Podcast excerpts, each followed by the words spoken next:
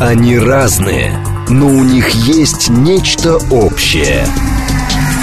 Они угадывают курсы валют, знают причины кризисов, их мишень – события. Эксперты отвечают на ваши вопросы в программе «Револьвер». «Револьвер». Программа предназначена для лиц старше 16 лет. Доброе утро, э, с вами передача «Револьвер» Андрей Фролов. А, прошло две недели с нашего последнего разговора, за, эту, за эти 14 дней много чего произошло. Ну, наверное, самое главное событие в области военно-политической – это прошедший саммит НАТО, а, который, опять-таки, да, абсолютно а, увязывается с теми событиями на поле боя, которые происходят на Украине. Поэтому поговорим, наверное, сегодня о результатах этого саммита, потому что они, э, с одной стороны, вроде бы очевидны, с другой стороны, все же э, есть там ряд интересных, может быть, не столь заметных нововведений, которые имеют, ну, как представляется, далеко идущие последствия. Ну, начнем с самого очевидного. Это те решения саммита, которые были приняты по Украине – как представляется, опять-таки, каких-то сенсаций э, или неожиданностей там не было, потому что э, главная интрига э, под названием принятие Украины на, в НАТО или нет, она так и осталась интригой, перешла на следующий год. Украине были даны ряд э, обещаний, заверений в отношении того, что курс на включение Украины в НАТО, он остается неизменным – для Украины будет э, принят ряд послаблений касательно того, как она будет туда приниматься, то есть не в два шага, а в один. А, при этом были сделаны оговорки, что Украина все равно до сих пор не совсем соответствует э, тем критериям, которые к странам НАТО предъявляются, да. А, в любом случае, э, все остается по-прежнему, то есть де-факто а, Украина на самом деле уже в НАТО состоит, и, собственно говоря, Столтенберг, генеральный секретарь, признал, что с 2014 года НАТО ведет активную подготовку украинских вооруженных сил.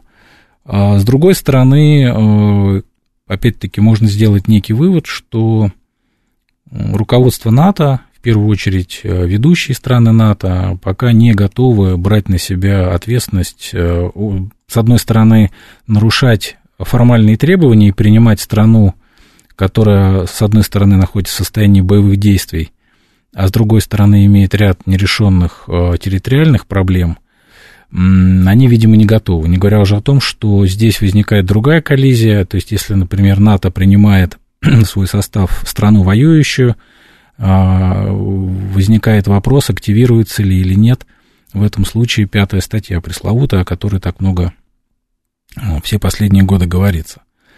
Это первый момент. А второй момент, э, собственно говоря, коммюнике, которое было в первый день выпущено, о нем тоже много было всяких спекуляций.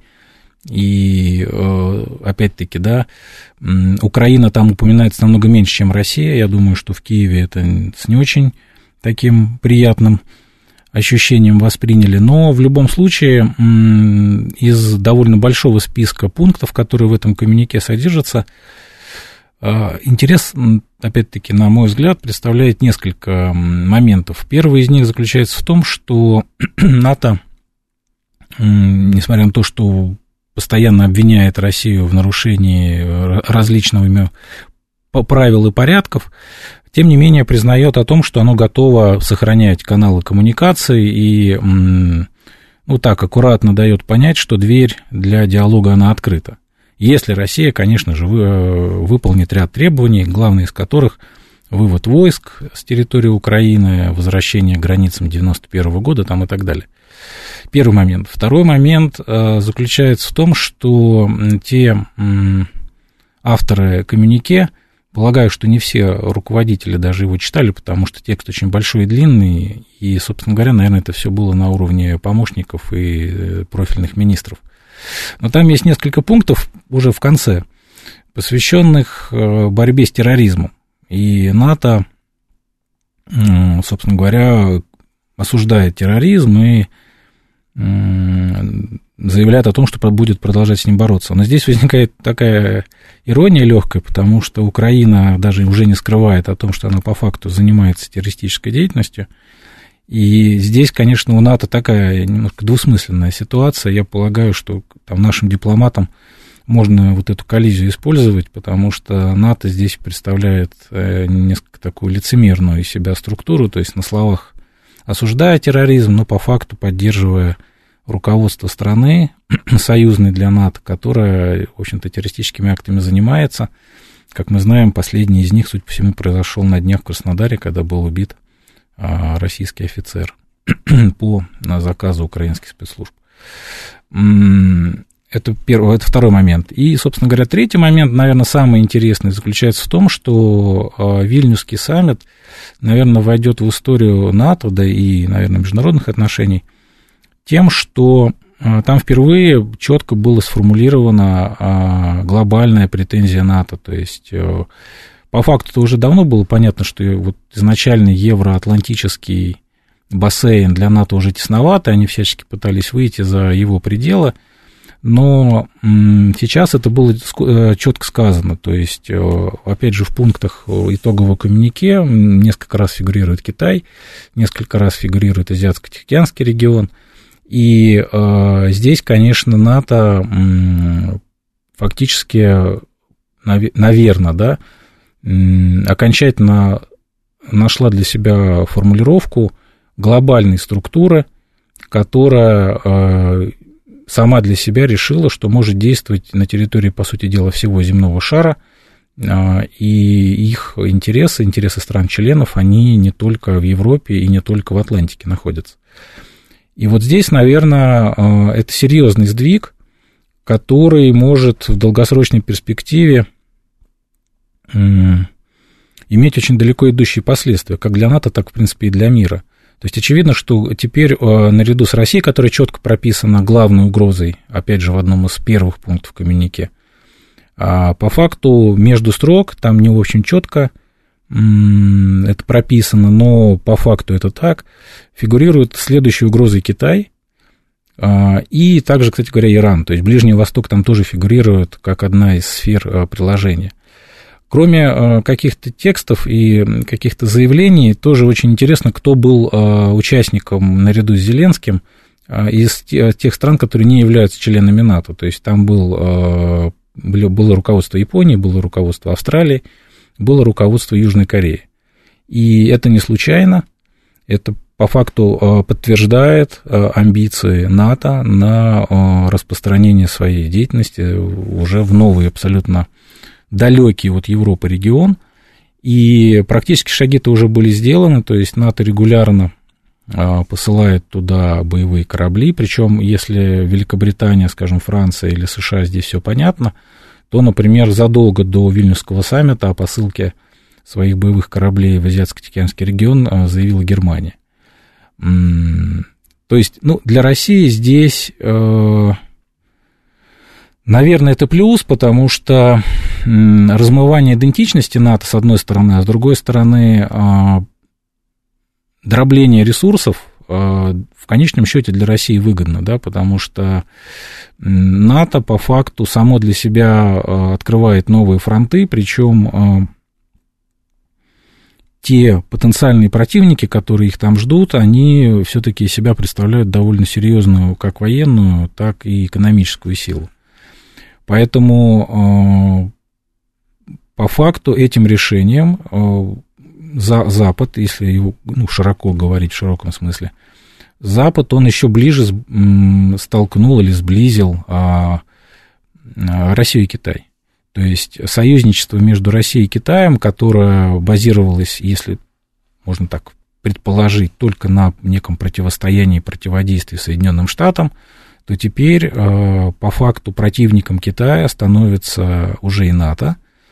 И, э, опять-таки, с учетом сложных э, взаимоотношений между Китаем и Японией, Япония, которая пытается тоже в этот поезд натовский вскочить, она по факту тоже становится уже таким очевидным противником Китайской Республики Народной, наряду с Южной Кореей, но с Южной Кореей у Китая, как известно, меньше противоречий, хотя тоже есть. Поэтому вся комбинация мировая, миров, мировых каких-то силовых противостояний, она э, после Вильнюса сильно поменялась. И полагаю, что реальных э, последствий мы пока еще даже не можем представить, и они станут очевидны в ближайшие годы, потому что вряд ли какие-то практические решения будут приняты, я имею в виду по новым каким-то регионам, по новым направлениям, будут приняты в ближайшее время. Что касается Украины, здесь, э, понятное дело, мы имеем только ту информацию, которую нам э, соизволили дать. Она, естественно, очень выхолощенная, она, естественно, очень ограниченная, то есть сложно предположить, о чем э, говорили за кулисами. Но из тех заявлений, которые были сделаны, мы видим, что а, по большому счету какого-то резкого э, скачка в военной помощи Украине, который можно было бы предположить в честь такого большого праздника, мы не увидели. И, как ни странно, Соединенные Штаты вообще никак э, не приурочили, э, не сделали никаких серьезных заявлений именно к саммиту, да, ни о каком новом пакете не объявили.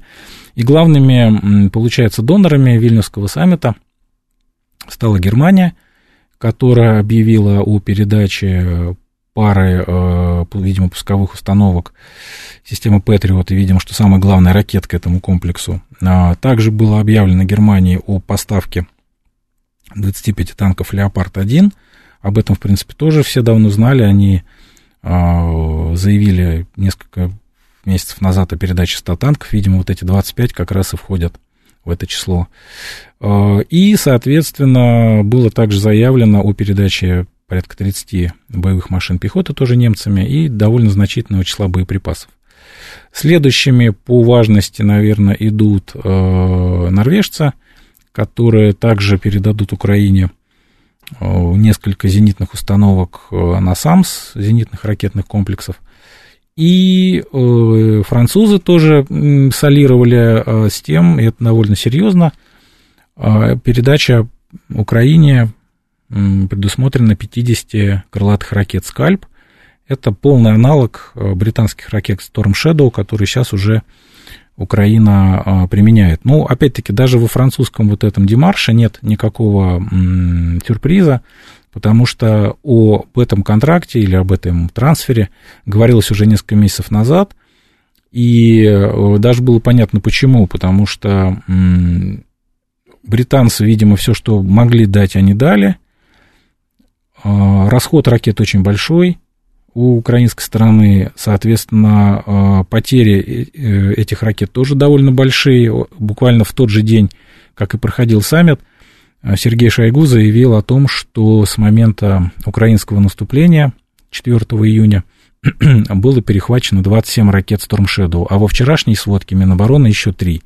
То есть 30 а, ракет за месяц, это довольно много. По оценкам британцы передали а, около сотни ракет Storm Shadow, поэтому французские поставки, они, по сути дела, позволят компенсировать расход ракет – и э, поддерживать интенсивность применения, та, которая идет по состоянию на данный момент, еще где-то, наверное, до осени.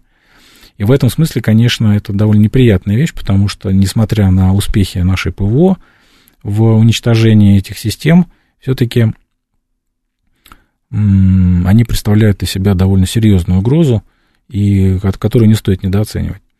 Но э, опять-таки, наверное, очень показательно не то, что было сказано или то, что было заявлено, а такая, как говорится, невербальная, невербальные знаки, которые Зеленский подавал. То есть очень показательные были те фотографии, которые официально публиковались а, с полей саммита, и лицо Зеленского точно не демонстрирует какой-то оптимизм. Видимо, он рассчитывал на все-таки официальные какие-то гарантии принятия Украины в НАТО или, может быть, э, какое-то четкое объявление со сроками. Он этого не получил. Вместо этого были даны какие-то размытые обещания по гарантиям безопасности, которые там, на двусторонней основе будут сделаны. И самое главное, опять-таки, да, исходя из того, что мы слышали, не было каких-то кардинальных принято решений по качественному там, или резкому усилению поставок оружия для Украины. И в этом смысле, наверное, для Зеленского, конкретно для Зеленского, этот саммит, он, наверное, провальный, потому что ему дали четко понять о том, что есть все-таки некие границы, причем это не те красные линии, о которых принято говорить, что на Западе боятся какой-то реакции России, а эти красные линии связаны с собственными возможностями, то есть, ну, лично у меня нет никаких иллюзий на предмет того, что они ограничивают себя а, исключительно боясь какой-то реакции России, то есть а, те поставки, которые осуществляются, они а, ограничены исключительно возможностями техники, которую предоставляют, соображениями собственной безопасности, а также логистикой, которая тоже не безгранична, и, собственно говоря, всю эту технику надо перед поставкой на Украину подготовить, надо доставить, и самое главное, обучить украинских военнослужащих ее применению, да. Поэтому вот эти вот, вот это дробление пакетов, оно, наверное, все-таки связано именно с этим, а не с тем, что на Западе как-то что-то боятся разозлить Москву, да. Поэтому э, саммит, он с точки зрения украинской проблематики ничего нового нам не принес, но э, с точки зрения каких-то глобальных планов НАТО, которая, еще раз пока, несмотря на то, что несколько, в коммюнике было несколько раз написано, что это оборонительный альянс, что они исключительно занимаются обороной, теперь мы видим, еще раз, еще раз видим, что НАТО, как и любая, наверное, структура, не может э, находиться в статичном состоянии, и э, блоку нужно постоянно какое-то развитие, постоянная динамика. И, э, опять-таки, это означает, что нужны какие-то новые враги, в которые в ходе Вильнюса по факту были записаны Иран и был записан, опять-таки, Китай. И как раз, наверное, обострение на этих фронтах тоже ожидаемо. В Иране, кстати говоря, считают, что НАТО может попытаться в ближайшие несколько лет кардинально решить вопрос э, по иранской проблеме, если так можно выразиться, а именно попыткой уничтожить э, инфраструктуру иранскую по производству ракет и ядерного оружия. Так что э, можем ожидать некое обострение, видимо, на Ближнем Востоке, причем, естественно, что это будет в интересах Израиля, который активно лоббирует силовой подход к решению иранской ядерной проблемы. так что, на, наверное, нас ожидает много чего интересного, и не только по Украине. Напоминаю, что можно нам направлять смс, смс-портал 925-88-88-948, телеграмм для сообщений говорит МСК-бот, а, ну и а, прямой эфир 495-7373-948, я думаю, что можно даже несколько звонков э, наших слушателей принять.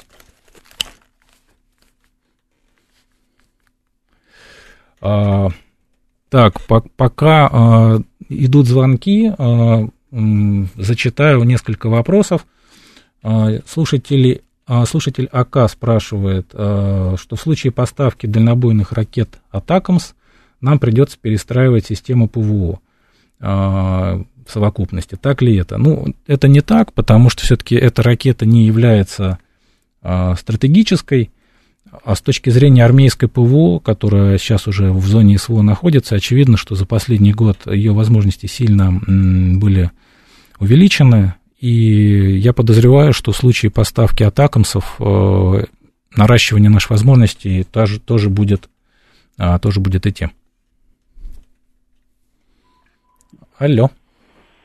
Алло, добрый день, это Руслан Красногорск. Вот э, меня интересует в случае поставки им F-16 э, и первый момент, каких аэропортов, аэродромов они будут взлетать, и второй, чем мы сможем ответить именно странам Запада.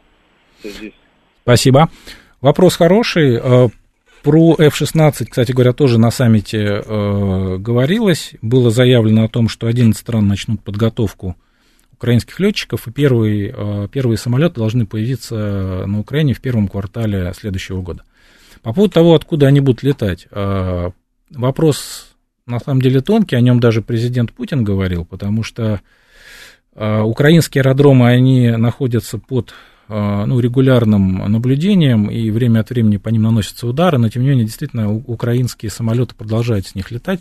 Поэтому я подозреваю, что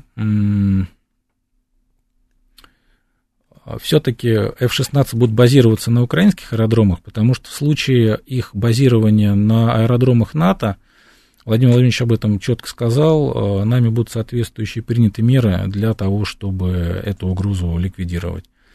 Соответственно, мы видим, что это очень такая взрывоопасная тема для эскалации.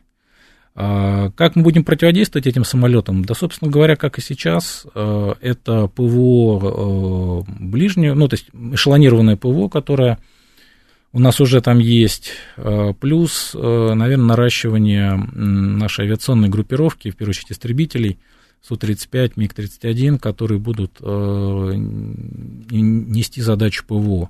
Собственно говоря, за весь период конфликта, за весь период СВО нет ни одного случая достоверного победы ВВС Украины в воздухе. При этом э, есть как минимум один наш летчик, который стал асом, то есть сбил 5 летательных аппаратов.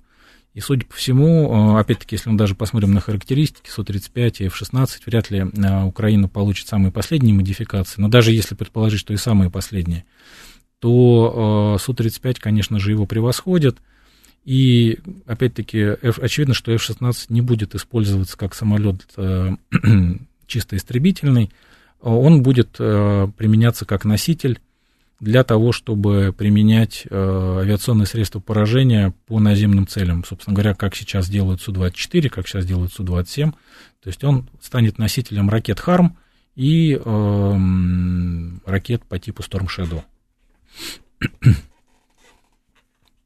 Добрый день. Добрый день. А, прочла в военном осведомителе о том, что генерал-лейтенанта Попова отстранили от а, занимаемой должности в течение суток, и что а, человек с позывным «Спартак», пользующийся заслуженным уважением в войсках, на данный момент находится, ну, деликатно скажем, в подвешенном состоянии.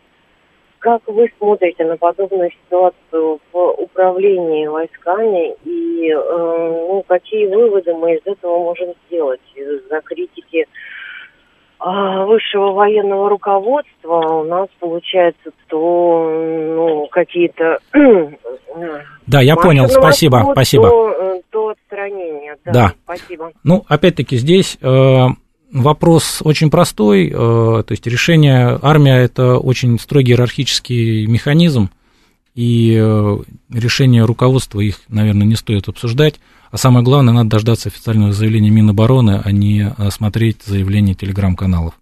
Поэтому дождемся официальных каких-то решений, тогда, я думаю, можно будет более подробно э, эту тему обсуждать.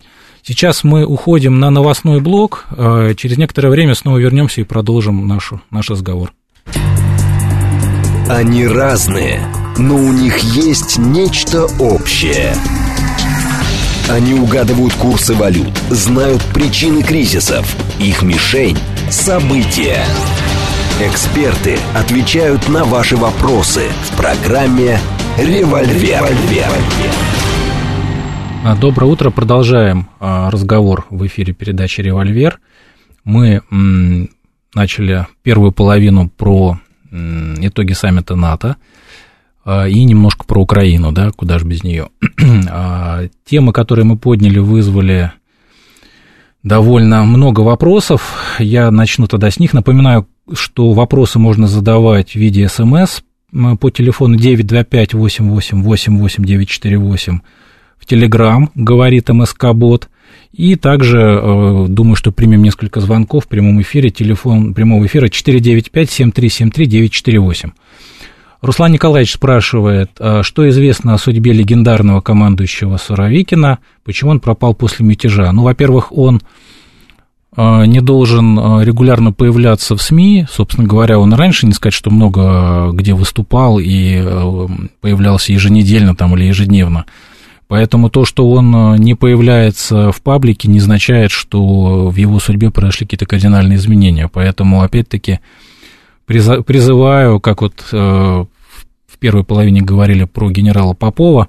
Также призываю все-таки дождаться официальных э, объявлений со стороны Министерства обороны и все-таки не вдаваться в спекуляции, которых, к сожалению, очень много сейчас, особенно в сегменте телеграм-каналов. А, по поводу Попова, это не заявление канала, а заявление самого генерала, который выложил депутат Гурулев. Ну, опять-таки, только что прочитал новость, а, которая а, была, была объявлена руководителем фракции «Единая Россия», что на самом деле это заявление было в закрытых чатах сделано генерала Попова.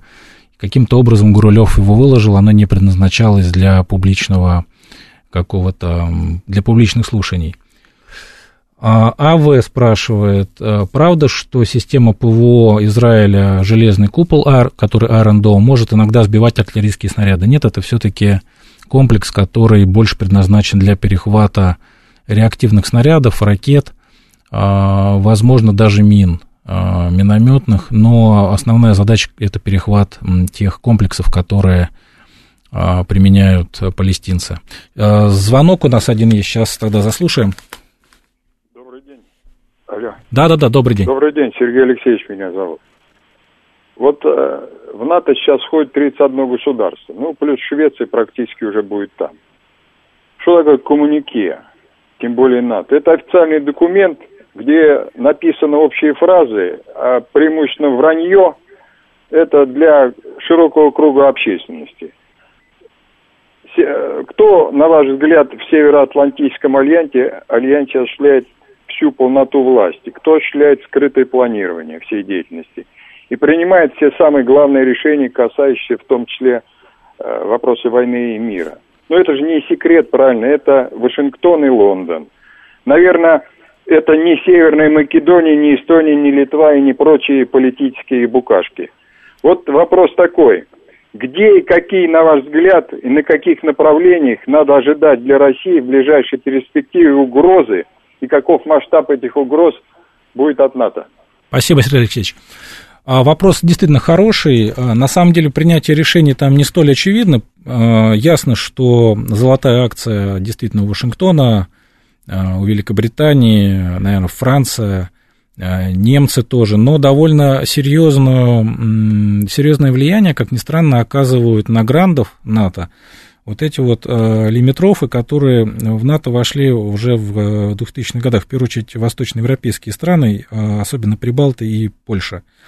А, у них, э, собственно говоря, есть определенная роль в НАТО, они играют в роль жертвы, жертвы России, и под это выбивают себе различные преференции. Соответственно, э, их голос, если даже не весом, то, по крайней мере, намного более слышим, чем а, голоса реальных закоперщиков. Ну, и то есть определенное влияние они тоже на это имеют.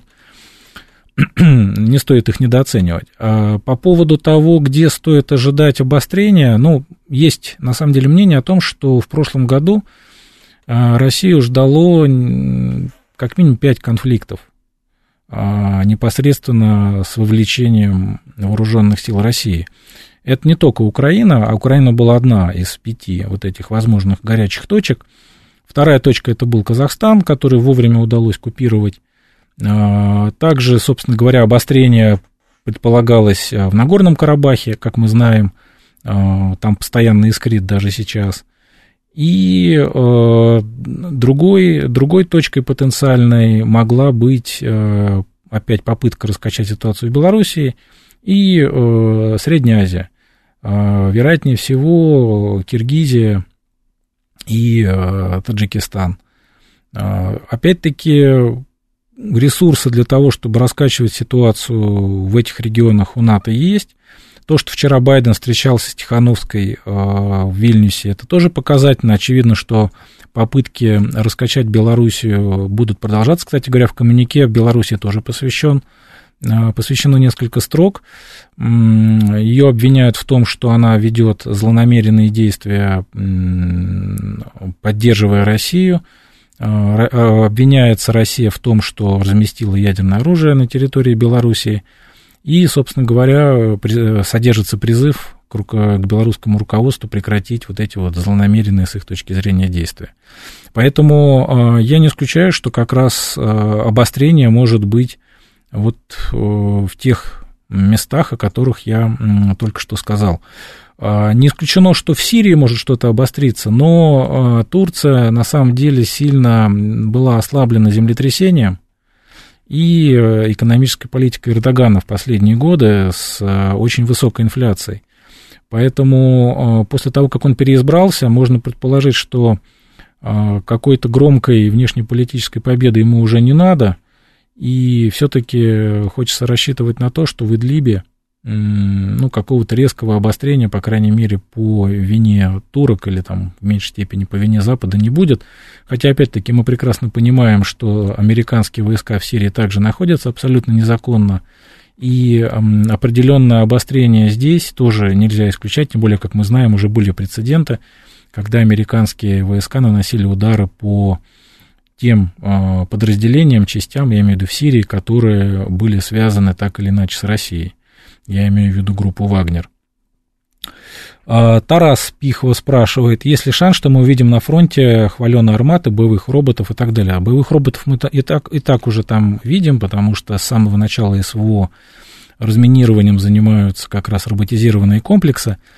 Армата там по большому счету не нужна, потому что э, армата танк, который избыточен для поражения техники, которая есть у ВСУ, при этом э, за счет своей большей массы он менее маневренный, и э, есть очень большая вероятность того, что он может попасть в руки противника, просто банально застряв или подорвавшись на мине, от этого никто не застрахован.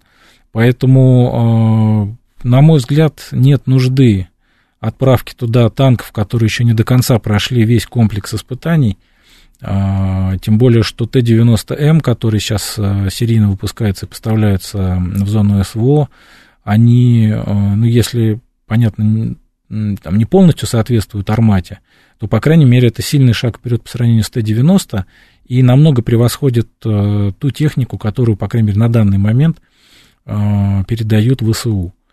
И, собственно говоря, он за счет меньшей массы более маневренный, его проще в случае повреждений боевых эвакуировать, ну и так далее и тому подобное. А, поскольку у нас плавно разговор перетекает на боевые действия, тоже, наверное, стоит сказать пару слов о том, что там происходит именно в контексте а, саммита НАТО. А, ну, в общем-то, не секрет, что украинское наступление, которое почему-то э, в Киеве называют контрнаступлением, что с военной точки зрения неправильно. Дело в том, что контрнаступление – это реакция на наступление противника. Соответственно, Россия в Запорожской области не наступает, поэтому э, это украинское наступление на подготовленную российскую оборону, в которую было вложено довольно много сил, средств и времени на подготовку. Ну и как мы видим, к саммиту никаких серьезных э, успехов э, вооруженным силам Украины добиться не удалось. То есть не только не удалось прорыв допустить линии обороны, но даже, в принципе, подойти к первой линии обороны. А те заявления, которые делает Киев относительно того, что было освобождено 2 квадратных километра территории, ну, все мы прекрасно понимаем, что это, в общем-то, смешно и никак не влияет на обстановку. А самое главное, что в этих наступлениях или попытки нащупать э, какую-то уязвимость в российской обороне, чтобы уже туда ввести свои оперативно-стратегические резервы, им также не удалось найти. И опять-таки к Вильнюсскому саммиту вооруженные силы Украины, в общем-то, подошли ни с чем. И я думаю, что частично, частично те результаты, о которых мы говорили в первой половине нашей программы, а, довольно скромные по заявкам, которые были сделаны в отношении новых поставок, ну и в целом по принятию Украины в Альянс. Эти а, результаты, они в том числе, в том, не, не, понятно, что не только из-за военной ситуации. Но в какой-то степени, благодаря а, отсутствию успехов на поле боя на Западе, в общем-то, наверное, в очередной раз задумались, насколько, в принципе, нынешняя а, стратегия и тактика, она, она может дать какие-то практические результаты. То есть очевидно, что с, по мере наращивания численности российской группировки, которая наращивается двумя путями, да, ну вот первый был мощный всплеск э, осенью, когда в рамках частичной мобилизации на 300 тысяч человек было увеличено э, число военнослужащих. Плюс сейчас активно идет набор э, добровольцев, контрактников, которые в совокупности дали резкий прирост именно сухопутных войск, которые, на которых основная тяжесть боевых действий-то, конечно, и приходится. А плюс, опять-таки, мы слышим цифры, которые озвучивает и президент, и министр обороны по резкому в разы наращиванию производства техники, производства боеприпасов. Поэтому э, соотношение сил в 2023 году и 2022 году, конечно же, э, уже не в пользу ВСУ. То есть, если год назад относительно скромная российская группировка была вынуждена маневрировать на фронте протяженностью 2000 километров, то сейчас этот же фронт занимает группировка явно намного более многочисленная, у которой есть возможность и резервы держать, и проводить контрудары, и насыщать оборону, что мы, собственно говоря, в Запорожье и увидели, когда украинские бригады несмотря на оснащение современным оружием, просто увязли э, даже в предполье, даже не успев прорвать линию обороны, на которую, кстати, по нормативам дается сутки на прорыв. То есть э, вооруженные силы Украины ну, не смогли даже по нормативам достичь каких-то результатов. Э, тоже объяснимо, без авиации это сделать сложно, артиллерийского мощного кулака им тоже не удается собрать. А, но, опять-таки, да, не стоит недооценивать противника. Потери не только у них, потери, к сожалению, есть и у нас. Поэтому, видимо, на этом они не остановятся, потому что выжидать и отдавать инициативу противнику, в данном случае российской армии, в Киеве явно не готова. Тем более летом. Очевидно, что осенью, скорее всего, по опыту прошлого года, а, накал и динамика боевых действий может немножко схлынуть, поэтому для того, чтобы достичь каких-то решительных целей, у Киева остается по большому счету июль, август и сентябрь.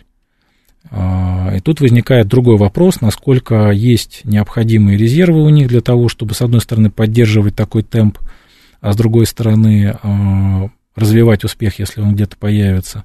И это как раз вот очень интересная такая задача. Но я думаю, что э, в Генеральном штабе все это отслеживают и имеют намного более четкую картину происходящего по сравнению с тем, что есть у нас. Алло. А, добрый день, Владислав меня зовут. А вы не подскажете, как вот так получилось, что начиная вот эту контртеррористическую операцию, мы ставили целями денацификацию, демилитаризацию, то есть мы, собственно говоря, должны были наступать и занимать, а вместо этого мы сидим теперь в глухой обороне уже который месяц, и наших парней там просто молоть от артиллерии в мясо. Вот Спасибо. Цель а, цель, собственно говоря, никто не снимал, и а, опять-таки, да, наверное, не, не всегда все идет так, как задумано. И расчет-то был изначально, что Украина после тех потерь, которые были нанесены в первые дни операции, украинское руководство все-таки внимет голосу разума и прислушается к тем озабоченностям в области безопасности, которые, а, которые э, Россия выдвигала на протяжении многих лет, и, собственно говоря, начнет выполнять, наконец, минские договоренности. Вместо этого мы получили масштабную поддержку НАТО. Даже, собственно говоря, украинцы признают сами, что вчера буквально появился пост бывшего генерального прокурора Украины Луценко, он человек Юлии Тимошенко. Ну, как бы то ни было, он честно признает, что без помощи НАТО мирный договор был бы подписан в марте прошлого года. Поэтому, собственно говоря, здесь уже получается денацификация и демилитаризация распространяется уже не только на Украину, но и на НАТО. Которая, опять-таки, колоссальные усилия прилагает для того, чтобы киевский режим а, сохранился и продолжил вести боевые действия. По поводу того, почему мы сидим в обороне, так это понятно. Любое наступление – это потери. И, э, я так понимаю, руководство страны э, старательно избегает э, серьезных потерь в войсках без необходимой нужды. А то, что сидим в обороне, так тоже понятно. А мы же про это уже говорили буквально пять минут назад.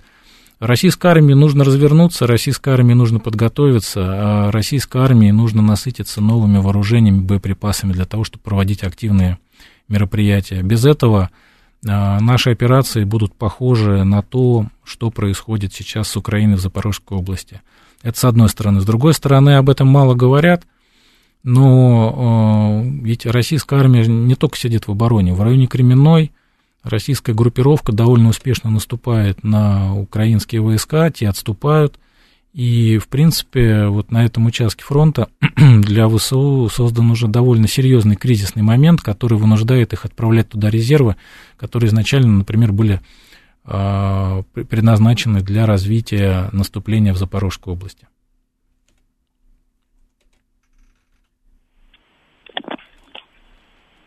Алло.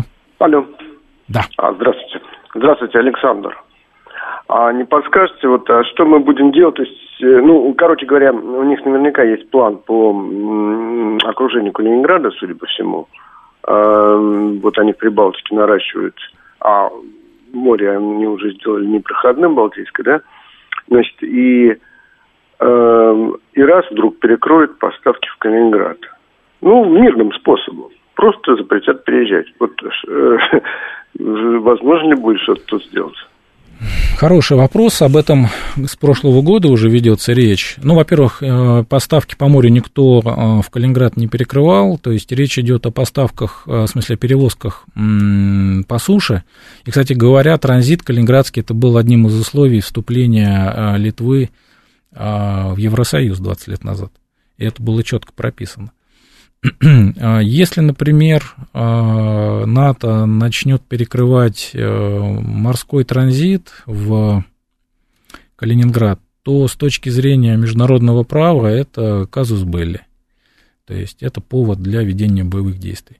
Я думаю, что в случае реального перекрытия поставок в Калининград конфликт, конечно, перейдет на другой уровень эскалации, и, видимо, какие-то решения будут приниматься по странам Прибалтики. А, так, э, читаем, читаем. Да, какие стратегический инвестор спрашивает, какие условия должны созреть, чтобы наши войска пошли вперед? А, опять-таки, все очень просто. А, должна завершиться подготовка ну, финальная подготовка всех мобилизованных, должна завершиться подготовка тех военнослужащих, которые пришли за последние несколько месяцев по контракту, должно завершиться формирование тех частей, которые, и сколачивание тех частей, которые, а, в которые они пришли, соответственно, с поступлением новой техники. И поэтому я думаю, что для масштабных, серьезных, активных действий российской армии еще время, конечно, не пришло. Тем более, как мы видим, российское военное руководство явно не спешит, потому что каких-то задач к красному дню календаря чего-то захватить их нету. А, войска спокойно готовятся, при этом а, стараются сдержать те активные действия в ВСУ, которые мы сейчас наблюдаем – ну, как мы видим, даже теми силами, которые там сейчас есть, это удается делать. И э, кризисной ситуации по типу той, которая была в сентябре-октябре прошлого года, э, пока мы, э, пока мы избегаем, да, и более того, сами даже наступаем э, на одном из участков фронта. Тоже вот СМС. Значит, отожмем у НАТО Литву. Ну, у НАТО Литву мы отжимать не будем. Тут, я думаю, вопрос в какой-то другой плоскости будет стоять. А, но, повторюсь, опять-таки, калининградская тема, она очень сложная, и э, я думаю, что в НАТО не пойдут а, на то, чтобы все-таки какие-то откровенно враждебные действия в отношении Калининграда предпринимать, потому что одно дело говорить про территорию Крыма, про новые российские регионы, которые на Западе не признают э, российскими, да, а другое дело Калининград, который со всех точек зрения является российской территорией, да, поэтому в случае каких-то ответных действий здесь даже, наверное, нельзя будет говорить о, о так называемой пятой статье, да, то есть она будет в этом случае, скорее всего, неприменима, потому что инициатором каких-то действий враждебных э, станут сами страны НАТО, да. Так, нет второго и третьего эшелона для ведения наступления в глубину более 50 километров, Андрей Грибанов пишет. Ну, я не знаю, есть они или нет, но как раз вот для того, чтобы они появились, э, нужно время, и как раз вот э, те месяцы, которые мы наблюдаем с начала года, они как раз, наверное, направлены на то, чтобы все необходимые резервы и силы собрать. А, собственно говоря, собственно говоря, да, все вышесказанное, как можно резюмировать? ВСУ на данный момент, с одной стороны, хотя и понесли существенные потери в ходе своих действий а, в Запорожье, с другой стороны, в районе Бахмута за последние, ну, с начала года, они все еще сохраняют очень серьезный ударный потенциал. И они даже не ввели э, в бой все свои резервы, которые были подготовлены к июньскому э, наступлению. Это хотя бы видно потому, что до сих пор не, э, не фигурировали в каких-то видеоматериалах танки Challenger 2, которые британцы поставили, до сих пор не было видно мардеров, не было видно вот на поле боя а, шведской техники, БМП и а, артиллерийских установок. Поэтому возможности для нанесения удара у них есть, и вполне может быть, что этот удар а, все-таки будет нанесен не в Запорожье, а в каком-то другом месте. Поэтому как раз перед российским военным руководством стоит очень сейчас непростая задача по тому, чтобы вот этот возможный новый украинский удар поймать, не пропустить и э, дать на него качественный ответ. А, более того, если мы посмотрим на те заявки по оружию, которые на данный момент есть, судя по всему, они направлены в первую очередь на пополнение тех потерь, которые были понесены, но этих э, заявок недостаточно для формирования какого-то нового, там, третьего или четвертого стратегического эшелона, который бы позволил ВСУ начать какое-то новое крупное наступление. Поэтому можно предположить, что в ближайшие несколько недель, наверное, ситуация в зоне СВО, она будет, будет сохраняться а, в том виде, в котором мы сейчас наблюдаем, без каких-либо резких перемен. Спасибо за ваше внимание. С вами был Андрей Фролов, передача «Револьвер». До встречи через две недели.